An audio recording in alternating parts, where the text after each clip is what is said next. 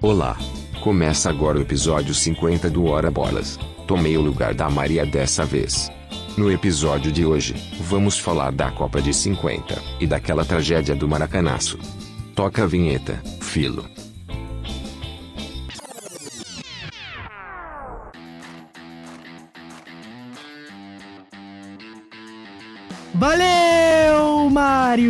Começa agora o episódio 50 do Hora Bolas, a história do mundo levada na esportiva. Eu sou o Fernando Tancredo Tanque.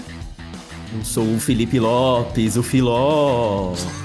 e esse é o fantasma do Maracanaço. Eu sou Henrique Gonçalves. Eu queria saber que Mário. Opa! Esse é o Mário Filho, em homenagem Ah. ao Maracanã. Ah, aí sim, aí sim, tudo bem. Justo, né? Já que a Maria não veio, a gente tem o Mário, que é a versão masculina. Isso, e é um nome que a gente jamais faria piadinhas com ele, né? Porque é vacilo. É isso aí, é o espírito da quinta série, né? e são os dois espíritos que a gente aprova aqui, o da quinta série e o do Maracanaço. É, Eu só provo da quinta série. É, hoje aqui temos Fantasma do Maracanaço, temos Mário Filho, porque o tema do episódio de hoje é justamente a Copa de 50, né, que foi realizada aí no Brasil. Mas antes da gente começar aqui sobre o tema do dia, vamos dar aquela passada nas nossas redes sociais. A gente tá como arroba horabolaspod, hora com H, pod, POD, no Instagram e no Twitter. E estamos também aí nas diferentes plataformas de streaming, né? No Spotify, Apple Podcast, Google Podcast, Deezer, Cashbox, Amazon Music e no YouTube. Então aproveita para dar aquele subscribe na gente lá também, beleza? Mas então é isso, né? Chegamos aqui ao nosso episódio de número 50. Estamos aqui na nossa caminhada para completar um ano de podcast. E para comemorar os 50 episódios, a gente resolveu falar justamente da Copa do Mundo de 50, que não traz aí talvez tantas lembranças legais aí pro brasileiro, mas sem dúvida foi um marco na história do futebol do país. É, com certeza, né? Até o termo Maracanaço, que foi como ficou conhecida essa final, faz parte aí do imaginário coletivo de todos os brasileiros, né? E até como eu brinquei aqui com o fantasma do Maracanaço também, a gente vê fantasias aí de fantasmas por vários estádios brasileiros, às vezes botando um clube, jogo com o Uruguai sempre tem também. E uma das maiores rivalidades do futebol sul-americano, quando se fala de seleção, Brasil e Uruguai, duas das três grandes aí do continente. E realmente um jogo histórico, tanto para o futebol brasileiro quanto para o Brasil e também para o futebol mundial, por que não, né? Com certeza, e assim, embora a gente sempre tenha mais lembranças da Copa de 50, né? Sabe quem não tem mais lembranças da Copa? É a Argentina, que nem lá tava, não se classificou, não teve a capacidade de chegar até a Copa do Mundo. Então, fica aí minha menção aos nossos queridos irmãos. Sempre bom, né? Só pra não deixar passar. É esse termo maracanaço que na verdade sai até do Brasil, né? É um termo muito usado aqui na América do Sul. Vira e mexe um time sul-americano que ganha de algum grande do Rio aí dentro do Maracanã usa essa expressão. Até agora, mais recentemente, o Júnior de Barranquilha, né? Quando ganhou do Fluminense, também estampou lá a capa dos jornais, o maracanaço, tudo isso. O Independiente da Argentina também, quando ganhou do Flamengo na final da Copa Sul-Americana. É, justamente. Então, assim, é, Desnecessário, hein? Inconveniente. Já não basta de falar de uma má lembrança no dia. Não, é só uma lembrança que precisa ser feita aqui, uma comparação justa, inclusive. Tá certo. Tudo em nome do- da objetividade e imparcialidade dos nossos podcasts. Exatamente, sem nenhum clubismo. Jamais. E essa Copa que foi a maior decepção aí do futebol brasileiro por 64 anos, né? Até 2014. Exatamente. Vamos chegar lá também. Que inclusive foi chamado de mineiraço na época, né? Porque a piada continua. Só que aí 7x1 é mais engraçado. Ou trágico. É, 7x1 é bem mais emblemático e pelo menos depois do jogo tinha pão de queijo lá pro pessoal, né? Aí você se recupera mais rápido.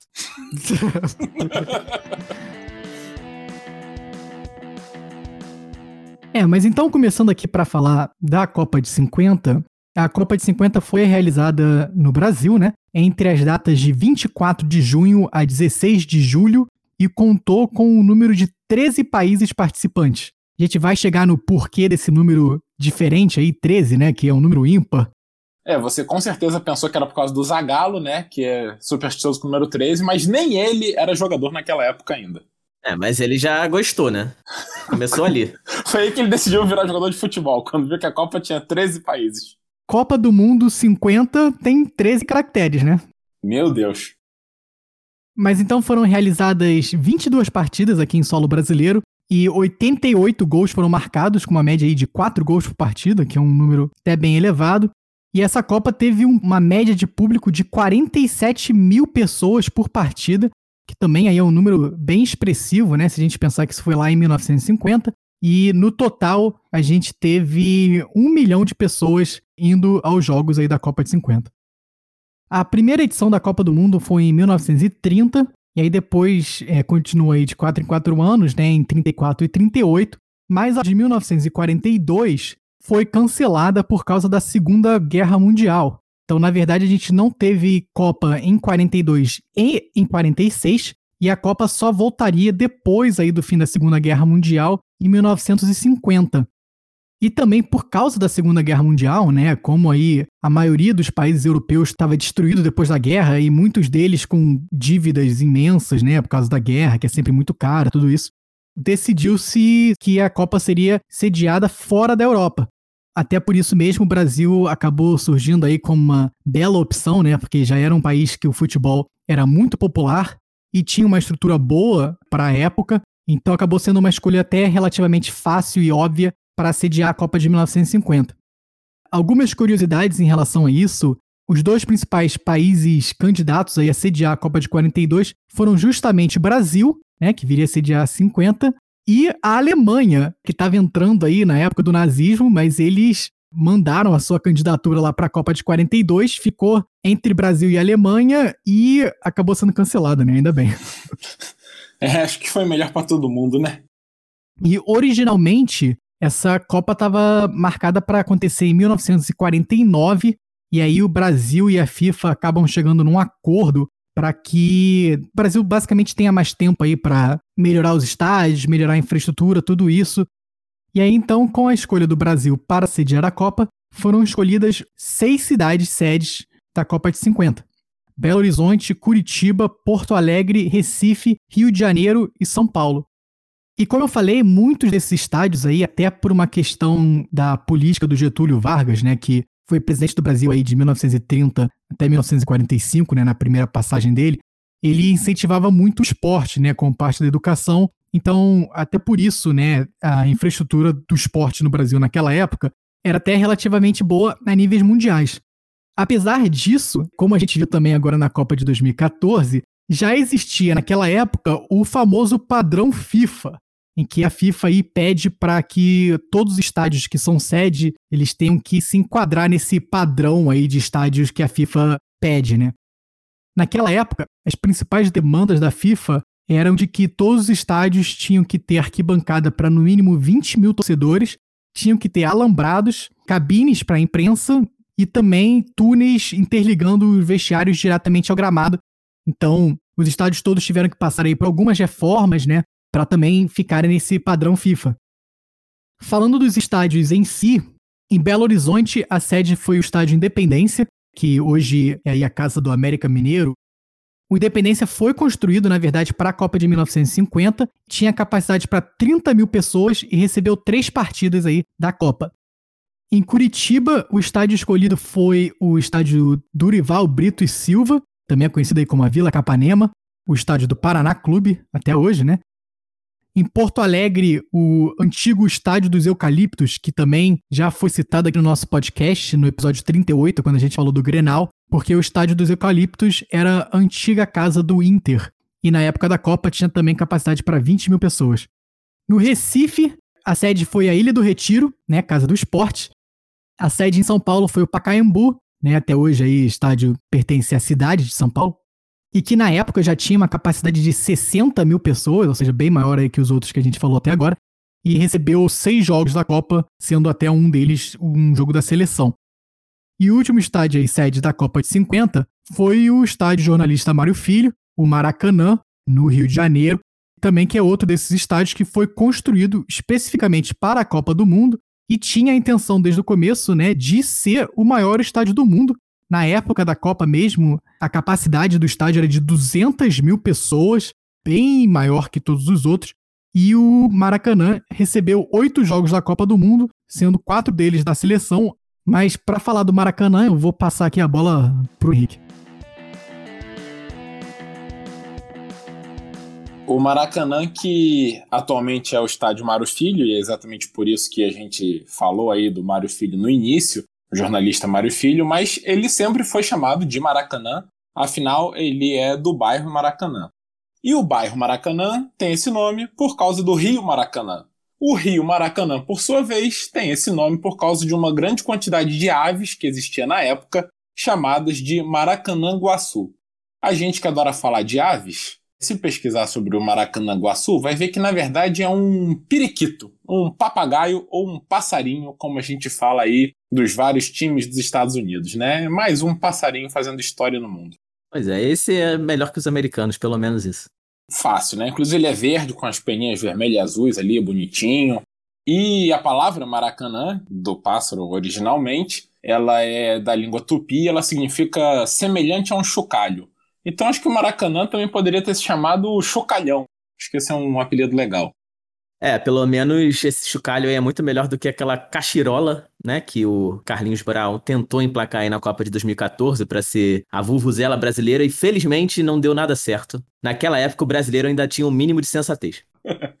Se a vuvuzela já era chata, imagina a cachirola, né? Mas falando agora da parte séria, o estádio Maracanã o projeto dele começou aí no meio dos anos 40, quando o Júlio Rimet acenou para o Brasil, que tinha interesse em mandar a Copa para o Brasil, mas precisava de um grande estádio. E era natural que ele fosse no Rio de Janeiro, que era a capital do país na época. Então começou a discussão de onde construir esse estádio. E é aí que entrou o Mário Filho. O então prefeito do Rio de Janeiro, Marechal Mendes de Moraes, ele queria construir o estádio na região da Tijuca, Enquanto o Carlos Lacerda, que era na época deputado e depois virou governador do Rio, foi um político bem influente no estado, que era o adversário político do Mendes de Moraes, queria que fosse construído o mais distante possível e assim muito mais barato do que se fosse numa região mais central da cidade como a Tijuca. Então o Carlos Lacerda queria em Jacarepaguá, que na época era bem distante, enquanto Mendes de Moraes queria na Tijuca. E existia muita confusão, muita desinformação. Se fosse hoje em dia, a gente diria que existia muita fake news na época sobre esse estádio. E o Mário Filho, que era talvez o maior jornalista do Brasil na época, e até hoje é considerado um dos maiores jornalistas esportivos que o Brasil já teve, ele começou a usar suas colunas e crônicas para explicar o porquê esse estádio seria muito melhor se ele fosse construído na Tijuca, que era uma região central e de muito mais fácil acesso para todos os cariocas do que em Jacarepaguá. E à medida que ele escrevia, o apoio ao estádio na Tijuca ia ganhando força. Até que em 47 se decidiu que então ele seria de fato na Tijuca. As obras começaram em 48, numa construção que na época foi considerada fenomenal. Eles em menos de dois anos aí terminaram o estádio, deixaram ele pronto para ser utilizado na Copa. E alguns números bem incríveis do estádio a estimativa é de que foram 3.500 homens envolvidos na construção. Foram utilizados 500 mil sacos de cimento, o que, se você empilhar, é três vezes mais alto do que o Morro do Corcovado, do Cristo Redentor. E a quantidade de barras de ferro usada para sustentar o Maracanã é o suficiente para dar duas voltas ao redor da Terra. O estádio, então, foi inaugurado no dia 16 de junho de 1950 com uma partida amistosa entre as seleções do Rio de Janeiro e de São Paulo. E infelizmente São Paulo venceu 3 a 1, mas o que importa é que a estreia foi um sucesso, o estádio estava lotado e foi muito elogiado e vale lembrar que o Brasil era um país que ainda não era tão importante no futebol, não tinha uma tradição tão grande ainda, e não tinha um estádio nem de perto tão grande. Como o Tank falou, o segundo maior estádio tinha capacidade para 60 mil espectadores, então um estádio de 200 mil é uma verdadeira assombração, já que a gente está falando aí dos fantasmas. O estádio foi inaugurado com o nome de Estádio Mendes de Moraes, que era o prefeito da época, o Marechal Mendes de Moraes, como eu disse, ou também como o Estádio Municipal do Derby. E esse nome, que rapidamente se perdeu aí na história, ele se dava porque o terreno do Maracanã era originalmente o terreno do Derby Clube do Rio, onde existiam as corridas de cavalo aí desde 1880. Só que em 1930 foi construído o Hipódromo da Gávea, onde até hoje existem as corridas de cavalo no Rio, até que então a prefeitura arrematou o terreno aí e construiu o Maracanã, mas como ele era conhecido aí como Derby Clube, foi usado esse nome inicial de Estádio Municipal do Derby. De qualquer forma, rapidamente o nome Estádio Maracanã se popularizou, o nome que não é oficial até hoje, na verdade, mas é o nome pelo qual o mundo inteiro conhece o Maracanã. E o nome oficial foi Estádio Mendes de Moraes até o ano de 66, quando o jornalista Mário Filho teve um infarto e acabou falecendo. E em homenagem a ele, que, como eu disse, foi um dos maiores jornalistas da história do esporte brasileiro, a prefeitura decidiu, no mesmo ano, mudar o nome do Maracanã e batizar ele de Estádio Jornalista Mário Filho, nome que fica até hoje e que, pelo visto, vai ficar mesmo depois dessa ideia bem esdrúxula aí de um vereador do Rio de dar o nome a ele de Estádio Rei Pelé. É, e o Maracanã, que quando foi construído, foi construído justamente para ser o maior estádio do mundo, e por muito tempo foi o maior estádio do mundo, né? Até acabou perdendo aí esse título mais recentemente, né, com as diferentes reformas, até a própria reforma para a Copa de 2014 reduziu bastante a capacidade aí do estádio, mas sem dúvida um dos grandes templos do futebol mundial, não só carioca ou brasileiro, né? Acho que o fã de futebol aí no mundo todo reconhece o Maracanã como sendo um dos maiores estádios do mundo. Vale lembrar aí que o Maracanã só deixou de ser o maior estádio do mundo por causa das reduções de tamanho dele devido à segurança, né? A maior segurança e até conforto das pessoas, já que 200 mil era quando a arquibancada era aquele banco, todo mundo apertadinho, e tinham áreas, inclusive, para ficar em pé, sem capacidade definida. Tinha a geral aí, que é onde ficavam as maiores figuras entre os torcedores, que era ali aquele espaço mais perto do campo e era só uma área vazia, né, para ficar todo mundo em pé. E com essas reduções todas, ele acabou sendo ultrapassado por outros estádios, mas só vale lembrar que na verdade foi ele que reduziu e não outro estádio que bateu o tamanho original do Maracanã, que até hoje nunca foi batido. Mas voltando então a falar aqui da Copa de 1950, originalmente foram 16 seleções que se qualificaram para participar da Copa de 50, vindo oito da Europa, sete das Américas e uma da Ásia. Essas seleções eram a Itália, Suécia, Suíça, Espanha, Iugoslávia, Inglaterra, Escócia e Turquia, vindo da Europa. Brasil, Uruguai, Chile, Paraguai, Bolívia, Estados Unidos e México, das Américas, e a Índia, vindo da Ásia. E aí tem umas curiosidades interessantes aqui sobre essas seleções aí qualificadas para a Copa. A primeira delas é que a Itália, que já havia sido campeã do mundo em 34 e 38, ela estava muito destruída pela Segunda Guerra Mundial, né? A Itália que lutou aí do lado do eixo, então estava numa situação bem delicada aí pós-guerra, e eles na verdade não queriam ir à Copa de 50, mas a FIFA fez uma pressão justamente pela Itália ser bicampeã do mundo já, né? E disse que a FIFA teve que pagar todos os custos de viagem para a seleção italiana, e aí sim a Itália concordou em vir para a Copa de 50. Além disso, algumas seleções aí bem grandes hoje em dia não participaram da Copa de 50. Uma delas foi a Alemanha, que também estava numa situação bem complicada pós-guerra, e a Argentina, né, que o Henrique também já deu aquela queimada aqui no começo. e alguns outros países aí bem menores no futebol participaram da Copa, né, como Paraguai e Bolívia, por exemplo. E aí, o interessante foi que dessas 16 seleções classificadas aí para a Copa, três acabaram é, desistindo de participar da Copa. A primeira delas foi a Escócia, porque a qualificatória aí das nações britânicas na época era feita separada, então eles disputavam entre eles. E a Inglaterra termina esse campeonato em primeiro e a Escócia em segundo. Então os dois estariam tecnicamente classificados para a Copa, mas a Escócia acaba decidindo não participar porque eles dizem que só teriam participado se tivessem ganho aí o torneio britânico. Os outros dois países que desistiram foram a Turquia e a Índia. A Turquia por dificuldades financeiras de participar dessa Copa no pós-guerra. E a Índia tem uma história bem interessante aqui da Índia, porque na época o que se contava era que a Índia não participou da Copa de 50 porque a FIFA proibiu a seleção da Índia de jogar descalça. Eles queriam jogar sem chuteiras, queriam jogar descalço, como fizeram nas Olimpíadas de 1948. Tecnicamente seria por isso que a Índia resolveu desistir da Copa de 50.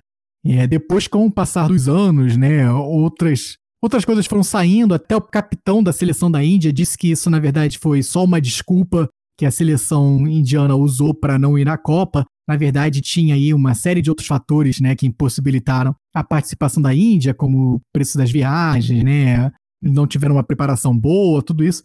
Mas é engraçado que o que ficou aí como desculpa, né, entre aspas, aí da seleção indiana é que eles queriam jogar descalço a Copa de 50.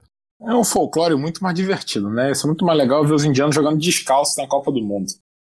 Mas então, com isso, das 16 seleções classificadas, nós chegamos aqui a apenas 13.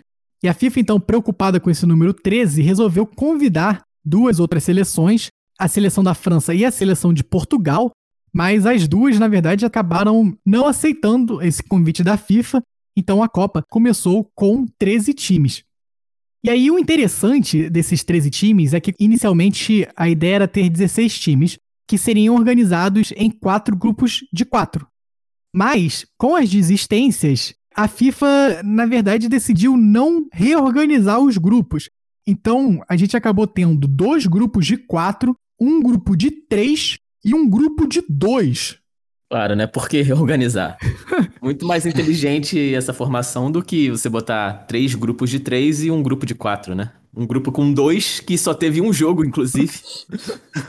É, justamente, né? Os grupos de quatro tiveram aí os seus normais seis jogos, o grupo de três teve apenas três jogos e o grupo de dois teve um jogo, porque só tinham dois times. Eles jogaram uma vez nem para fazer de volta, né? Gol fora de casa, jogo de desempate, alguma coisa para dar uma emoção ali.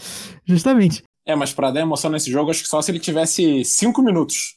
É. E aí tinha chance de terminar 0 a 0 Vamos chegar lá também. E aí avançava o campeão de cada grupo só, né? Então aí nesse grupo 4, que só tinham dois times, era literalmente quem ganhasse esse jogo avançava. E esse grupo tinha apenas Uruguai e Bolívia, e o Uruguai venceu esse jogo aí por 8 a 0. É, realmente não tinha por que ter jogo de volta. A Bolívia não ia devolver o placar no jogo de volta. Ah, nunca se sabe, hein? Pode contar. Vai contar com a vitória, vai acontecer que nem aconteceu com o Brasil. Pior que 7x1 ainda não classificaria a Bolívia, sabe? É, vai que os bolivianos estavam se poupando pro jogo de volta. E aí, quando teve jogo de ida, avisaram pra eles: não, não vai ter jogo de volta. Tiraram essa chance deles. Exatamente. Mas então, falando dos outros grupos, no grupo 1, que é o grupo do Brasil, a gente teve, além do Brasil, Iugoslávia, Suíça e México. E o Brasil avançou como primeiro do grupo. O Brasil ganhou do México de 4 a 0, depois empata com a Suíça em 2 a 2 e vence a Iugoslávia por 2 a 0. No grupo 2, a gente teve Espanha, Inglaterra, Chile e Estados Unidos. E a Espanha venceu os três jogos, avançou também como primeiro do grupo. E uma curiosidade aqui sobre esse grupo 2 é que um outro jogo famoso aí da Copa de 50 foi a vitória dos Estados Unidos sobre a Inglaterra por 1 a 0, que até hoje talvez seja aí o maior jogo dos Estados Unidos em Copa do Mundo, né, vencendo a Inglaterra. Também outro jogo folclórico aí da Copa de 50. É, e essa partida entre Estados Unidos e Inglaterra que virou até filme lá nos Estados Unidos, né? E o nome que eu não sei se é melhor em inglês ou em português. Em inglês é The Miracle Match, a partida milagrosa. E em português é Duelo de Campeões, que é um belo filme de sessão da tarde e não faz nem sentido, porque um país nunca ganhou a Copa do Mundo, o outro só ganhou uma vez. É, e em 50 não tinha nem ganho essa uma vez, né? é, não tinha ganho nenhuma. A única coisa que a Inglaterra tinha feito era criar o futebol. E aí, chegando no grupo 3, que foi o grupo com apenas três times, né? Suécia, Itália e Paraguai. A Suécia avança em primeiro, a Suécia ganha da Itália e depois empata com o Paraguai, e a Itália não avança à segunda fase. Com isso, então, avançam para a fase final Brasil, Uruguai, Suécia e Espanha, que aí eu vou deixar para o Filó explicar aqui como é que funciona essa parte. É, exatamente, né? Essa Copa aqui já tinha um formato, no mínimo, estranho, antes dos 13 times, e aí fica pior com os 13 times, mas enfim, a gente passa para a fase final, que é realmente um quadrangular. São esses quatro times aí, todos contra todos, e quem tiver mais pontos no final ganha. Então, essa Copa de 50 não teve uma final de fato, mas acabou sendo um jogo decisivo de qualquer maneira, que foi o Brasil-Uruguai, né? Imagino que a maioria das pessoas pense que foi exatamente a final da Copa, mas não foi bem assim. É, o Brasil começou muito bem, né? Essa fase final. Venceu a Suécia de 7 a 1 né? Um placar um tanto marcante aí para o futebol brasileiro. E depois venceu a Espanha por 6 a 1 duas goleadas realmente impressionantes até para a época, né, que tinha mais gols. E como a vitória ainda valia só dois pontos, o Brasil marcou quatro pontos aí, chegando para o jogo decisivo contra o Uruguai. O Uruguai, por sua vez, empatou com a Espanha em 2 a 2 e ganhou da Suécia por 3 a 2 chegando com três pontos. Então, a terceira rodada era o jogo entre Brasil e Uruguai, e por acaso, né, acabou sendo também a final da Copa, né, apesar de não ser só um jogo de decisão, de ser um quadrangular, todos contra todos. E Espanha e Suécia fizeram outro jogo da terceira rodada, que acabou sendo a decisão de terceiro lugar da Copa do Mundo. Eu só queria deixar aqui a minha revolta com a Espanha e a Suécia, porque até os últimos 20 minutos de cada jogo, o Uruguai estava perdendo de 2 a 1 e ele empatou com a Espanha e virou contra a Suécia nos últimos 20 minutos dos jogos. Então, pelo amor de Deus, era só ter segurado esses resultados que a gente era campeão. Se for por aí, o Brasil também era só ter segurado o resultado, né? É, exatamente. não tô entendendo essa revolta toda. Se revolta com a seleção brasileira. Também, também. Mas podia não ter nem passado por aquilo, né? Igual 2014. Era só ter segurado aqueles sete gols que a gente ganhava de 1 a 0 e tava na final. Era mais fácil ter sido eliminado pela Colômbia ou pelo Chile, que seria menos pior. o vexame era menor, realmente. E aí que a gente chega a tão marcante final, que não era final, mas jogo decisivo entre Brasil e Uruguai, conhecido como Maracanaço. Esse jogo que aconteceu no dia 16 de julho de 1950, exatamente um mês depois da inauguração do estádio do Maracanã, o Mário Filho. Como todo mundo bem sabe, né, o Brasil acabou perdendo esse jogo, que é considerado uma das maiores zebras da história do futebol mundial. E isso vem desde os dias que antecederam o jogo, né? Como eu falei, o Brasil vinha de uma campanha muito forte, tinha vencido quatro dos seus cinco jogos, sendo esses dois jogos da fase final por amplas goleadas de 7 a 1 e 6 a 1 contra adversários fortes. Então já estava aquele clima de comemoração antecipada, né? A imprensa esportiva, o público em geral já estava todo mundo começando a aclamar o Brasil como novo campeão mundial. O Brasil ainda não tinha nenhum grande título no futebol, então era realmente uma felicidade muito grande e essa expectativa era enorme para a partida. E por outro lado, o Uruguai, como o Henrique disse, ainda estava perdendo os dois jogos da fase final até os últimos minutos. Se recuperou, mas realmente não estava fazendo uma Copa tão forte, principalmente se comparado ao Brasil. É, eu gostaria de discordar aqui dessa opinião, porque o Uruguai passou com 100% de aproveitamento na primeira fase, tá? Média de 8 gols por jogo, né? Média de 8 gols por jogo, atropelou o grupo 4. Verdade. Pobre da Bolívia. Então, isso tudo ajudou nesse clima de já ganhou que levava o público brasileiro a acreditar na vitória fácil do Brasil nesse jogo. Até tem relatos da época, né, de que o clima na cidade do Rio era de festa já desde as primeiras horas da manhã do dia 16 de julho. O pessoal saiu cedo de casa no domingo para comemorar. É, já tinha marchinha de carnaval, né, como sempre tem no Rio. O pessoal gritando: o Brasil precisa vencer, várias músicas. Em volta do Maracanã, então, nas horas que antecederam o jogo, era esse clima de já ganhou mesmo. Ninguém esperava que o Brasil fosse perder, tava todo mundo muito alegre desde a inauguração do Maracanã, né, como o Henrique contou. E o público foi tão grande que é até hoje o maior público da história do futebol mundial. O Maracanã tinha capacidade para mais ou menos 200 mil pessoas. E esse recorde que fica até hoje foi de exatamente 199.854 presentes. Né? Faltaram aí só 146 para chegar nos 200 mil. E 173.850 pagantes. Inclusive, como a gente falou que o Maracanã perdeu aí o título de maior estádio do mundo, mas os cinco maiores públicos da história do futebol mundial foram registrados no Maracanã. E esse sendo o maior de todos, realmente impressionante, né? Por isso que o estádio é conhecido aí como a casa do futebol mundial. É, esse público realmente é absurdo, né? Não dá para se pensar hoje em dia em um jogo de futebol com 200 mil pessoas aí nas arquibancadas, mas é, mostra também a dimensão do que era o Maracanã, até pra época também, né? E também mostra essa sensação aí de já ganhou, né? Esse público absurdo, que todo mundo tava ali para ver o Brasil ser campeão. É, e isso porque 199 mil é o público oficial, mas ainda mais naquela época é bem possível que tenha tido mais gente aí se esgueirando para dentro do estádio e o público tenha passado aí bastante de 200 mil até. Ah, tem essa possibilidade, né? E todo mundo que tem família aí no Rio, né, como a gente, tem aquele avô, tio avô que conta que foi na final. É aquela coisa, né? Ninguém sabe se é verdade, se não é. Mas todo mundo conhece alguém que participou dessa final no Maracanã. E com 200 mil pessoas pode até ser que não seja mentira.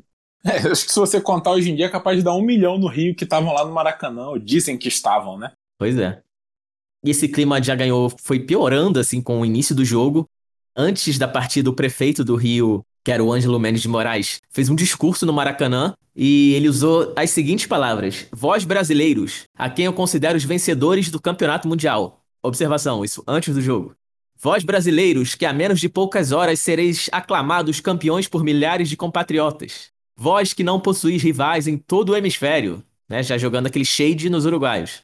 Vós que superais qualquer outro competidor. Vós que eu já saúdo como vencedores. Zicou, encontramos o culpado. É, não tem condição, né, de dar um discurso desse antes do jogo. É, o que eu digo para ele é que vós zicastes o Brasil. o primeiro grande secador, zicador, boca maldita, em homenagem ao Everaldo Marques. O primeiro grande Mick Jagger aí do mundo, né, que zicou o Brasil, responsável pela maior derrota até então da seleção brasileira. E óbvio que esse clima também afetou os uruguaios, né, que estavam percebendo essa confiança exacerbada dos brasileiros e entraram com mais vontade ainda de conseguir essa zebra. Disse que no vestiário antes do jogo o técnico Juan Lopes Fontana queria que o time jogasse mais defendendo, né, até porque o Brasil tinha um ataque muito forte, como eu falei, tinha feito várias goleadas. E depois que ele deu as instruções para o time jogar mais na defesa e saiu, o Obdulio Varela, que é um dos maiores jogadores da história do Uruguai, que era o capitão daquele time, disse tudo ao contrário do técnico e fez um discurso inflamado, dizendo que o Brasil achava que já tinha ganhado e que eles não iam jogar na defesa, que iam jogar para frente e atacando também. E parece que funcionou, né? O Uruguai realmente atacou bastante naquele jogo, foi um jogo lá e cá. Então, o Brasil começou até bem o jogo, né? Uma avalanche brasileira, até pelo apoio da torcida, foram vários ataques, mas o goleiro Maspoli fez boa partida e o Brasil não conseguiu abrir o placar. E chegamos ao intervalo sem gols. E lembrando, né, que esse resultado ainda era favorável ao Brasil. O Brasil jogava pelo empate, como eu disse, era um quadrangular final. O Brasil estava com quatro pontos, o Uruguai com três. Então, se o jogo terminasse empatado, o Brasil ganhava com cinco pontos e seria campeão. Apesar do empate ser favorável, a torcida queria ver gol, obviamente. Estavam 200 mil pessoas esperando pela festa. E o Brasil começou a sair demais pro ataque, mas o Uruguai estava se defendendo muito bem, conseguiu até diminuir um pouco da intensidade da torcida, até que o Brasil conseguiu o primeiro gol logo no início do segundo tempo que foi aquela festa, né? Realmente inflamou de volta os torcedores. Foi um gol do Friaça, que jogava pelo São Paulo logo aos dois minutos do segundo tempo. E esse gol, apesar da grande festa da torcida, provocou a reação do Uruguai, que mostrou uma capacidade ofensiva que ninguém estava esperando. O Uruguai foi para frente e conseguiu um empate com o jogador Schiafino aos 21 minutos do segundo tempo. E apesar do resultado ainda dar o título para o Brasil, né, foi aquele balde de água fria nos torcedores e o pessoal já começou a ficar nervoso. O Uruguai continuou atacando até que aos 34 ocorreu aquele lance tão famoso aí que a gente vê nas fotos, nas imagens em preto e branco, em que o Alcides Edgardo Didia, o famoso atacante uruguaio, conseguiu vencer o goleiro Moacir Barbosa, que foi muito criticado, né, por esse lance, que era uma bola de fato defensável, mas assim, não dá para culpar o cara só. E com esse gol parece que realmente a multidão morreu ali, né? O Uruguai estava vencendo, ainda tinha 11 minutos, mais acréscimos. O Brasil poderia tentar uma reação, mas Parece que o time também sentiu muito e até o apito final não aconteceu mais grande coisa. E com esse apito do árbitro inglês, realmente foi a maior decepção do futebol brasileiro, pelo menos aí até 2014. É, para mim ainda é uma decepção maior que 2014, claro que 7 a 1 é a vergonha eterna, mas a gente sabia que a Alemanha era um time muito bom, né? Tava sem Thiago Silva, sem Neymar. É ao contrário de 50, quando o Brasil era o melhor time, era o grande favorito, estava jogando pelo empate, estava vencendo, então acho que realmente o Maracanaço tem razão de ser Maracanaço aí.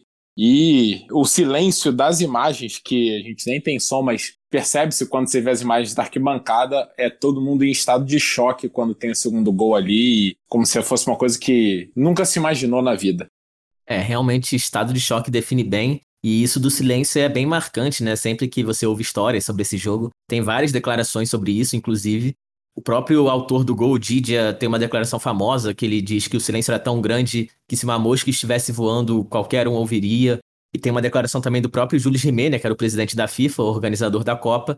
Tava todo mundo tão em estado de choque, sem saber o que fazer depois do jogo, que não teve uma cerimônia praticamente de entrega do título, né? Ninguém quis entrar no campo, então largaram o Júlio Rimet lá sozinho. Ele entrou sozinho com a taça no campo e deu a taça nas mãos do Obdulio Varela, que era o capitão sem nenhuma cerimônia, sem ninguém para ajudar. Ele não falou nada, o Obdúlio Varela recebeu a taça e também não falou nada. Até os uruguaios estavam, de certa forma, constrangidos, né? Porque tinham 200 mil pessoas olhando paradas sem falar nada. E depois disso, o próprio Júlio Rimet também declarou que ficou perdido, sem saber o que fazer. E a frase famosa dele é que o silêncio do estádio não permitiu uma festa nem dos uruguaios. É, o Júlio Chimê se derreteu ali na hora de entregar a taça, né? é um cara sempre à frente do seu tempo. E realmente esse jogo foi marcante, como eu disse já, para a história da seleção e do Brasil como um todo. E foram diversas consequências assim para o país. O legado do Maracanaço e da Copa de 50 fica até hoje, né? Para começar, que a sociedade brasileira, como a gente disse, ficou realmente em estado de choque com esse jogo. Os jornais fizeram manchetes assim inacreditáveis, ninguém pareceu não acreditar nem aceitar o fato de que a seleção tinha sido derrotada ainda mais na situação que estava, né, vencendo um jogo que só precisava empatar. Alguns jogadores se aposentaram da seleção, outros se aposentaram do futebol. Estavam realmente com uma sensação muito forte de vergonha. Outros que quiseram continuar jogando pela seleção nunca mais foram chamados pelos técnicos. E principalmente, como eu disse, o goleiro Barbosa foi o que mais sofreu, né? Ele que era goleiro do Vasco. E entrou para a história por ter falhado nesse gol, ou supostamente falhado, depende de como você interpreta. Mas até a morte dele em 2000, ele realmente carregou esse fardo, né? Parece que ninguém esquecia disso e ele só era lembrado como o goleiro que falhou na maior derrota do futebol brasileiro e ninguém lembrava assim da grande carreira que ele teve no Vasco e na seleção, um dos maiores goleiros que a gente já teve. É, o Barbosa realmente todos os relatos aí são de que ele era realmente um goleiraço e ficou aí marcado por esse gol. E essa questão aí do pós-maracanaço, né? Eu acho que agora depois do 7 a 1 a gente consegue entender bem melhor o que deve ter sido essa situação, né? Porque mesmo depois do 7 a 1 houve no Brasil uma depressão coletiva depois daquele resultado, né? A gente entrando naquela Copa tinha muita expectativa para o Brasil ser campeão, a Copa sendo realizada no Brasil, e aí você toma um resultado de 7 a 1 que é completamente humilhante, como se o próprio brasileiro, cada indivíduo tivesse sido humilhado pessoalmente, né? E eu imagino que aqui em 50 tenha sido a mesma coisa, se não pior, né? Porque foi numa final, é, tinha toda essa questão do Maracanã que dá uma outra dimensão para esse campeonato. O Maracanã era um estádio muito maior do que tudo que se conhecia na época, né? Então tinha aí toda uma série de fatores, né? Que até não existiam em 2014. Então, assim, dá só para imaginar realmente o que foi o pós-Maracanaço, né? É, até a capa famosa do jornal à noite, a manchete dizia: Nunca tantos sofreram por tão poucos que acho que define bem isso que o Tanque disse, né? Esse sentimento todo de um Brasil só, na tristeza. E falando ainda do legado, né? Como o Tanque já puxou o assunto aí do 7 a 1 de 2014, acho importante a gente fazer essa comparação, porque eu particularmente discordo do Henrique, né? Considero o de 2014 pior, não tava lá em 50, obviamente, para saber, mas. Não tava lá em 50, mas um amigo do meu avô, que tava, me contou como é que era. é, boatos que meu avô tava nesse jogo, né? Até hoje não sei se é verdade também. Meu avô tava também. ah, pronto. Depois de Batalha de Paz, tem Batalha de Avô agora. Meu avô tava e tava atrás do gol. mas enfim, é... pela história que a gente conhece, né? Eu considero o de 50 uma outra situação que o Brasil talvez fosse mais favorito, mas que foi um jogo mais normal por mais que o Brasil tivesse favoritismo, se você pensar só no resultado, né, 2 a 1 perdendo para o Uruguai, não é uma vergonha tão grande. Eu acho que todo esse sentimento de festa antes do jogo, da construção do Maracanã, tudo isso, óbvio que entra nessa conta, mas foi realmente um sentimento de tristeza para o país inteiro depois daquele jogo. E para mim, o sentimento de 2014 foi de humilhação. E você está jogando a Copa, por mais que fosse contra a Alemanha, que era um time mais forte, por mais que fosse o Neymar, por mais que fosse só a semifinal, é bem diferente a situação. E realmente a derrota de 2014 do 7 a 1 poderia ter dado paz pro Barbosa, né? Se ele tivesse visto que, para mim, é a pior derrota do futebol brasileiro. E quem sabe o pessoal de 50 aí pode descansar em paz depois do 7 a 1 de 2014. Só para dizer que eu concordo totalmente com isso, eu quis dizer que a decepção foi maior na época em 50, a vergonha em 2014 é inigualável. Ah, não vem com essa não, não vem com essa. Ah, agora que eu vou dar, né? é. Eu, na verdade, ainda acho que o Maracanaço talvez tenha sido pior por todo o contexto aí que a gente já comentou. Uma outra parte desse contexto que é interessante também é que o Brasil vinha do governo Getúlio Vargas, né? E que foi um governo que avançou muito o país, né? O Brasil tinha aí uma certa euforia em relação ao país também a níveis políticos, né? E econômicos de que o Brasil poderia ser sim uma grande potência, e aí cai tudo por terra quando o Brasil perde em casa no seu estádio de 200 mil pessoas para o Uruguai. Era para se consagrar, para se consolidar e não deu. Era o famoso se consagra, né? Agora eu se consagro. Agora eu se consagro e não rolou. E para fechar aqui, um outro legado muito famoso do Maracanaço é a camisa da seleção brasileira. A gente acabou não falando, mas o Brasil jogou esse jogo de branco, que era o uniforme até então da seleção brasileira de futebol. Camisa branca com golas azuis e o short branco, meia branca também. E depois dessa derrota, né, o Brasil ficou tão chocado que a seleção decidiu mudar o seu uniforme, porque depois de tudo que aconteceu, de todo o clima de já ganhou, culparam o azar, né, pela vitória do Uruguai. Então, para tirar a zica aí do prefeito do Rio, eles mudaram o uniforme para o que a gente conhece hoje em dia. O interessante é que essa camisa canarinho foi escolhida em 52 depois de um concurso do jornal Carioca Correio da Manhã, em parceria com a Confederação Brasileira de Esportes, que era a CBD, e foi um estudante chamado Aldir Chile, que tinha só 19 anos, do Rio Grande do Sul, ele que sugeriu essa camisa que foi adotada, e nas palavras dele mesmo eram uma camisa amarelo-ouro com frisos verdes nas golas e punhos, calção azul cobalto com uma listra branca ao lado e meias brancas com listras verdes e amarelas. Hoje em dia os detalhes estão um pouco diferentes, mas é o uniforme tão tradicional da seleção brasileira que se mantém até hoje e que começou lá depois do Maracanaço. Eu queria dizer que eu fiquei emocionado com essa descrição. É, azul cobalto. E amarelo ouro. Na verdade, deu certo, né? Mudar para amarelo, deu certo. Exato. Acharam um verdadeiro culpado aí. Por é. isso não tem discussão, são os dados, os fatos. É, exatamente, né? O uniforme amarelo foi consagrado na Copa do Mundo de 58 com o primeiro título do Brasil. E ele acabou estreando, na verdade, nas Olimpíadas de 52 ainda. Enquanto isso, a camisa branca ficou realmente zicada para a eternidade e só voltou a ser usada em 2004 num amistoso contra a França e depois na Copa América de 2019 para celebrar os 100 anos da primeira conquista da Copa América pelo Brasil em 1919.